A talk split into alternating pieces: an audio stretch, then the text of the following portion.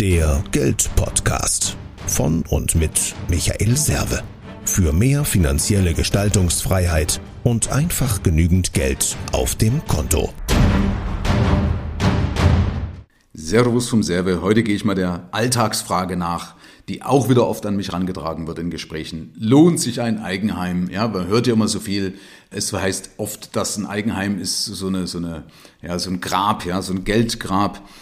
Äh, und ich möchte mal zumindest paar Punkte mal ins Feld werfen, die du brauchst, um, sagen wir mal, eine vernünftige Entscheidung fällen zu können, ja, die auch dann zu dir passt, also dass man nicht so fremdgesteuert rumläuft und sagt, ah, ich habe gehört äh, und so weiter. Es ist ja nicht wichtig, was du gehört hast, sondern es ist ja wichtig, was zu dir passt. Fangen wir mal an zum Thema, ob sich ein Haus lohnt.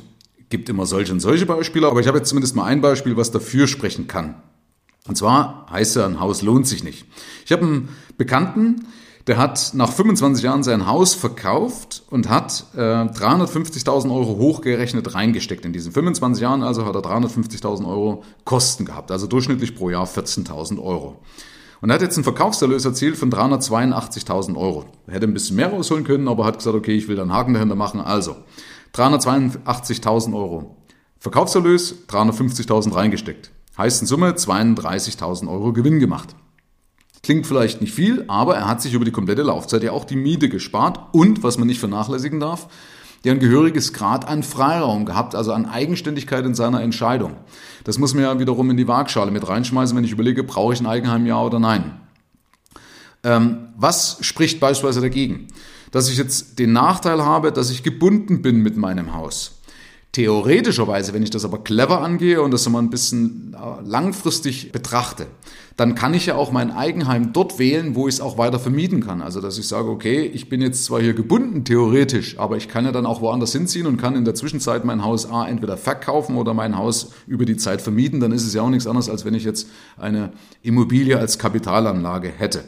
Grundsätzlich bin ich bei den Leuten dabei, die sagen, ja, Miete ist viel einfacher zu kalkulieren. Das stimmt, weil ich mache Schnipp, ja, und der Vermieter kommt und muss mir praktisch meine Reparaturen erledigen. Das heißt, das Ganze ist kalkulierbarer, ist planbarer für meinen Geldbeutel.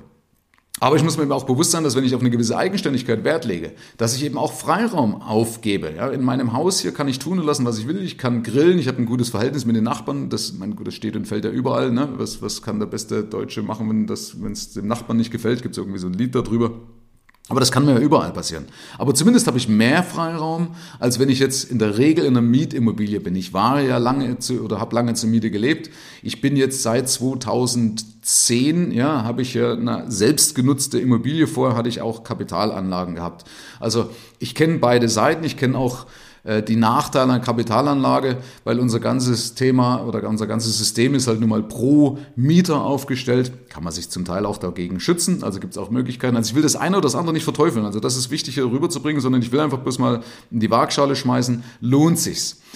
Punkt eins, es lohnt sich auf jeden Fall dann, wenn du es dir leisten kannst. Ja, wenn, wenn ich irgendwie einen Hintern zusammenzwicken muss, ja, dass ein 2-Euro-Stück die Prägung verliert, dann mache ich irgendwas falsch. Also wenn es an 100, 200 Euro im Monat scheitert, dann mache ich was falsch, weil ich muss ja auch einen Erhaltungsaufwand mit berücksichtigen. Für Kapitalanleger ist es normal, die bilden da im Monat eine Instandhaltungsrücklage. Warum machen das Eigenheimbesitzer nicht beispielsweise? Man sagt so roundabout, ein Prozent vom Kaufpreis jährlich ist ein guter Richtwert oder meinetwegen so ein 1,50 Euro pro Quadratmeter wenigstens ja, als Rücklage bilden im Monat.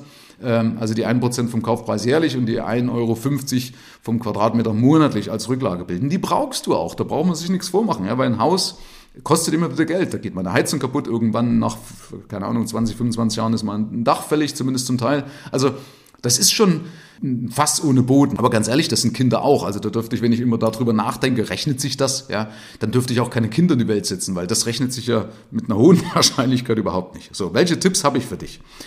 Ähm, zum einen eben, baus etwas kleiner, als du es brauchst. Weil ganz ehrlich, die meisten bauen zu groß, die haben dann noch ein Gästezimmer, was über zehn Tage im Jahr vielleicht belegt ist. Das ist wie wenn du sagst, okay, ich fahre 350 Tage im Jahr alleine, aber die 15 Tage, ähm, da brauche ich möglicherweise einen Siebensitzer, ja, weil da könnte ich auch meine Fahrgemeinschaft machen. Herr Gott, dann leide für diese paar Tage ein Auto. Also es ist billiger für die Leute dann ein Hotel zu bezahlen, als die Fläche größer zu bauen. Genauso auch bei Kinderzimmern und so weiter.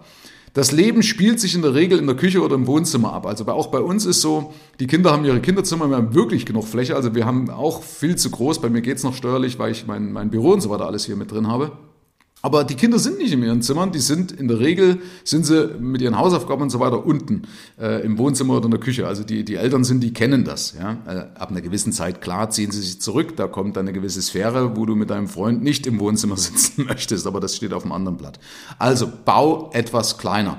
Das fällt natürlich schwer, gerade wenn es in solche großen Summen geht, wenn man sich dann mal mit dem Haus beschäftigt. Das kennst du ja beim Auto, man fängt an mit 25.000, dann sagt der Händler, komm, pack mal noch die 1.000 mit rein, die 1.000 und irgendwann bist du dann bei 35.000, hast aber eigentlich 25 angestrebt. Ja, also der schaltet unser Gehirn ja ab, ja, da verliert man dann äh, den Bezug irgendwie in, in, in, diesem Kontext. Und das ist beim Haus eben genauso, dann hat man vielleicht einen Richtwert von 320.000 und dann irgendwann, da packst du das rein, das rein, das rein. Und äh, am Ende kommst du dann auf 400, 450.000, alles schon erlebt. Also deswegen auch da wieder Abstand halten, zu Ende denken, überlegen, muss es wirklich unbedingt sein, nicht auf die Sachen verzichten, die sein müssen. Schließlich willst du ja ein paar Jahre in der Bude drin sein und dich nicht ärgern, dass du sagst, oh, hätte ich ja die, die besseren Fliesen genommen. Also da den goldenen Mittelweg, ja, nicht geizig werden, das ist ja der absolute Fehler, das wäre absoluter Quatsch, aber eben überlegen, was brauche ich? Da im Vorfeld mit Leuten sprechen. Was sind eure Erfahrungen? Braucht man Wäschefallrohr? Macht das Sinn? Macht das Sinn? Weil dann heißt es auch nicht unbedingt, dass du sagst, ich baue zweimal. Ja? Das heißt immer, du baust zweimal, einmal so, wie du es denkst, und das zweite Mal dann so, wie du es dann wirklich auch brauchst. Das kann man schon vermeiden, wenn ich das eben nicht überstürzt mache. Und das habe ich wiederum gemerkt, dass viele das machen. Die kommen dann bei so einem wichtigen Investment. Und in der Regel ist das Haus das wichtigste Investment, also die größte Summe, mit der du dich wahrscheinlich immer rumärgern wirst oder rumschlagen wirst. Und dann fällen die einfach innerhalb von einer Woche eine Entscheidung oder kürzer, ja, und dann macht das zack, zack, zack, ja, alles schon erlebt. Wir brauchen jetzt schnell eine Finanzierung. Ja, warum schnell? Ja, äh, das Ganze sollte schon durchdacht sein. Ich hoffe, du gehörst da nicht dazu. Also, bau kleiner. Ich habe auch einen Tipp von einem Kunden von mir, der ist Engländer. Der hat mir mal gesagt, bei denen läuft das so, die kaufen sich frühzeitig schon eine kleine Eigentumswohnung, ähm, in der sie leben. Wenn die Familie kommt, dann ziehen sie um in ein Einfamilienhaus, auch relativ klein, eher so als rein Mittel, rein Endhaus beispielsweise, weil das auch von den Kosten sehr günstig ist oder auch von den Heizkosten und so weiter, weil du ja zum Beispiel bei einem reinen Endhaus mindestens dann eine Wand, also beim reinen Endhaus teilst du eine Wand mit dem Nachbar, äh, wo du dir die Heizkosten im Endeffekt auch sparst. Und dann im Alter ziehen die wieder eher so eine sagen wir eher behindertengerechte, klingt jetzt ein bisschen obstrus oder überzogen, aber eine Wohnung, altersgerechte Wohnung, genau, okay, Entschuldigung, also altersgerechte Wohnung ist der richtige Begriff, ziehen sie praktisch um und verkleinern sich dann wieder etwas und so weiter. Also so ungefähr ist da der Plan und dann zwischendrin wird das Ganze eben immer veräußert. Fand ich auch interessant, den Ansatz. Also ich selber möchte beispielsweise nicht auf Eigentum verzichten, weil ich mag den Freiraum, ich mag eben Gestaltungsfreiheit. Ich käme auch nie auf die Idee, mir eine Eigentumswohnung zu kaufen, mich dann mit anderen Leuten in der Haus- und in der Wohneigentümergemeinschaft rumzuärgern. Oder dass ich nicht weiß, ob, Entschuldigung den Ausdruck, aber eine türkische äh, Familie, Großfamilie über mir einzieht und ich dann den ganzen Tag Kindergetrampel habe. Ja? Also bitte nicht missverstehen, ja, aber jetzt nur symbolisch, ja, was dann eben an Lärm auf mich zukommen kann, das kann mir von allen Familien passieren. Also hier die Türken mögen mir das jetzt nachsehen. Aber ihr wisst, was ich meine, ja, dass ich dann praktisch, ich habe Eigentum, aber ich bin nicht eigenständig, weil ich nicht weiß, was mein Nachbar macht, weil der mir einfach zu nah auf der Pelle sitzt. Äh, deswegen mag ich zum Beispiel mein freistehendes Haus, wo ich rundherum einige Meter habe, wo sich auch keiner über das Grillen, über die Dämpfe beim Grillen beschweren könnte. Ja, ich habe das mitbekommen, jetzt kriegst du ja heute schon Rauchervorschriften, weil über den Balkon das ins Schlafzimmer ziehen kann. Ich finde es auch eklig, aber jemand dann, der, der, greift jemand in dein Persönlichkeitsrecht, ja, in dein Hab und Gut ein und schreibt davor, ja, du darfst Zigaretten rauchen von 12.03 Uhr bis 12.08 Uhr. Äh, ja, ja, kennt ihr ja alles, habt ihr alles schon wahrscheinlich in den Medien verfolgt. So, also deswegen bin ich persönlich ein Fan davon. Es ist auch ein Vermögenswert. Und man muss überlegen, auch die Deutschen sind ja absolutes Schlusslicht, was das Eigentum anbelangt. Wir haben also ungefähr 40 Prozent Eigentum. Und deswegen sind wir übrigens auch äh, von dem ganzen Gesamtvermögen im Euroraum beispielsweise ziemliches Schlusslicht. Ja, wir sind nicht unbedingt die Reichsten, sondern wir sind da wirklich auch gutes Schlusslicht. Also wir haben beispielsweise in Deutschland 29,4 Millionen, die ein Haus besitzen, 4,5 Millionen, die eine Eigentumswohnung besitzen, 36,4 Millionen, die in Miete leben und 5 Millionen in Wohngemeinschaften. Das heißt, ungefähr eben 40 Prozent besitzen Eigentum. Und das ist wahrscheinlich auch ein Vermögen, was am Ende fehlt. Das ist nämlich auch ein Punkt, was diese ganzen Kapitalanleger oder die Widersacher von diesem Thema nicht auf dem Schirm haben. Wenn du nämlich nicht in das eigene Eigenheim sparst, fehlt dir am Ende ein Vermögen, weil du ja eher vielleicht auch dazu neigst, das Geld auf eine andere Weise irgendwo versickern zu lassen oder vielleicht sogar zu verdummen. Ja? Äh, das darf man nicht unterschätzen, diesen psychologischen Aspekt, wenn ich was für mich tue, dass ich dann eher auch zur Disziplin neige, äh, als wenn ich dann sage, okay, ich bin in Miete. Die sparen doch das, was sie sich sparen, nicht weg, sondern das wird doch in der Regel dann auf den Kopf gehauen oder wie auch immer. Nicht jeder ist ja auch geeignet zum Kapitalanleger.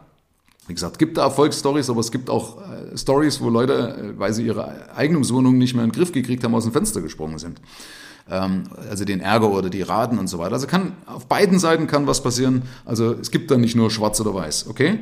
denke das zu Ende, überstürze das nicht und es muss natürlich ins Gesamtbild passen. Also hol dir jemand ins Boot, der das dann auch in der Gesamtheit über Jahre hinweg durchexerziert. Also bei meinen Kunden ist es beispielsweise so, wir schauen uns dann die Entwicklung an. Also wir machen einmal, wenn es geht, Bauen auf Probe, ja, schauen also nach, wie stellt sich oder würde sich eine Finanzierung darstellen, wenn einer sagt, okay, ich möchte mir 1000 Euro leisten und hat jetzt aktuell 500 Euro Miete, dann packen wir die 500 Euro weg. Und wenn er das eine Weile durchhält, dann hat er im schlimmsten Fall mehr Eigenkapitale, kriegt aber schon mal ein Gefühl zum Beispiel für die Rate. Das nenne ich Bauen auf Probe.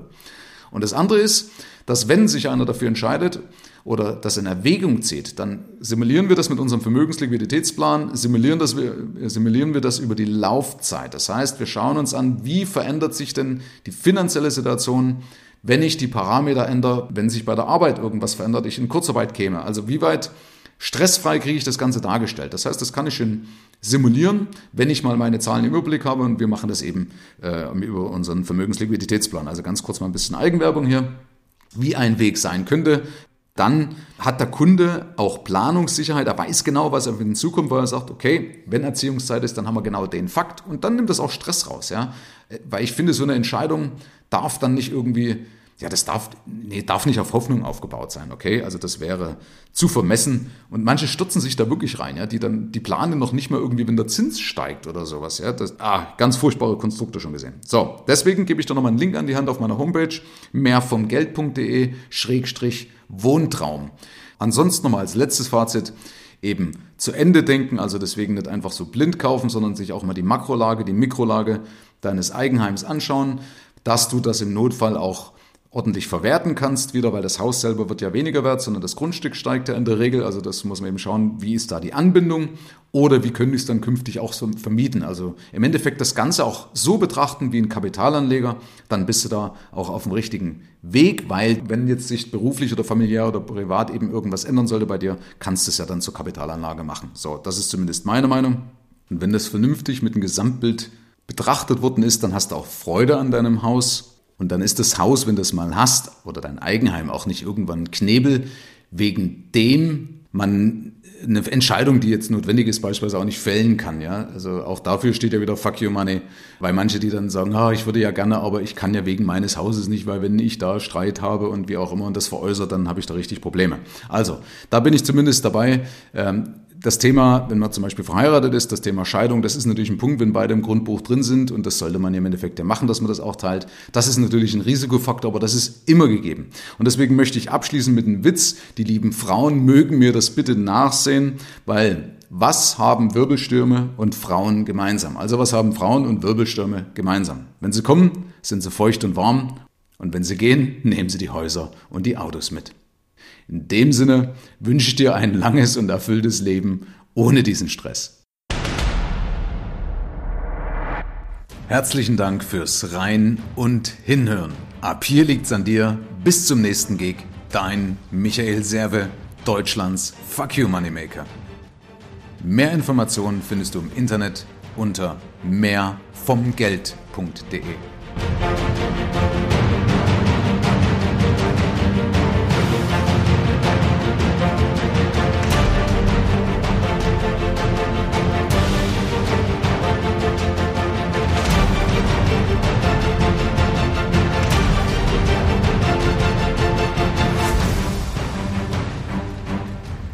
Schön, dass du dran geblieben bist. Also, auch wenn der Traum von der eigenen Höhle, vom eigenen Heim so alt wie die Menschheit selbst ist, bedenke immer, es gibt immer zwei Seiten, es gibt immer Vor- und Nachteile und die Wahrheit liegt irgendwo dazwischen.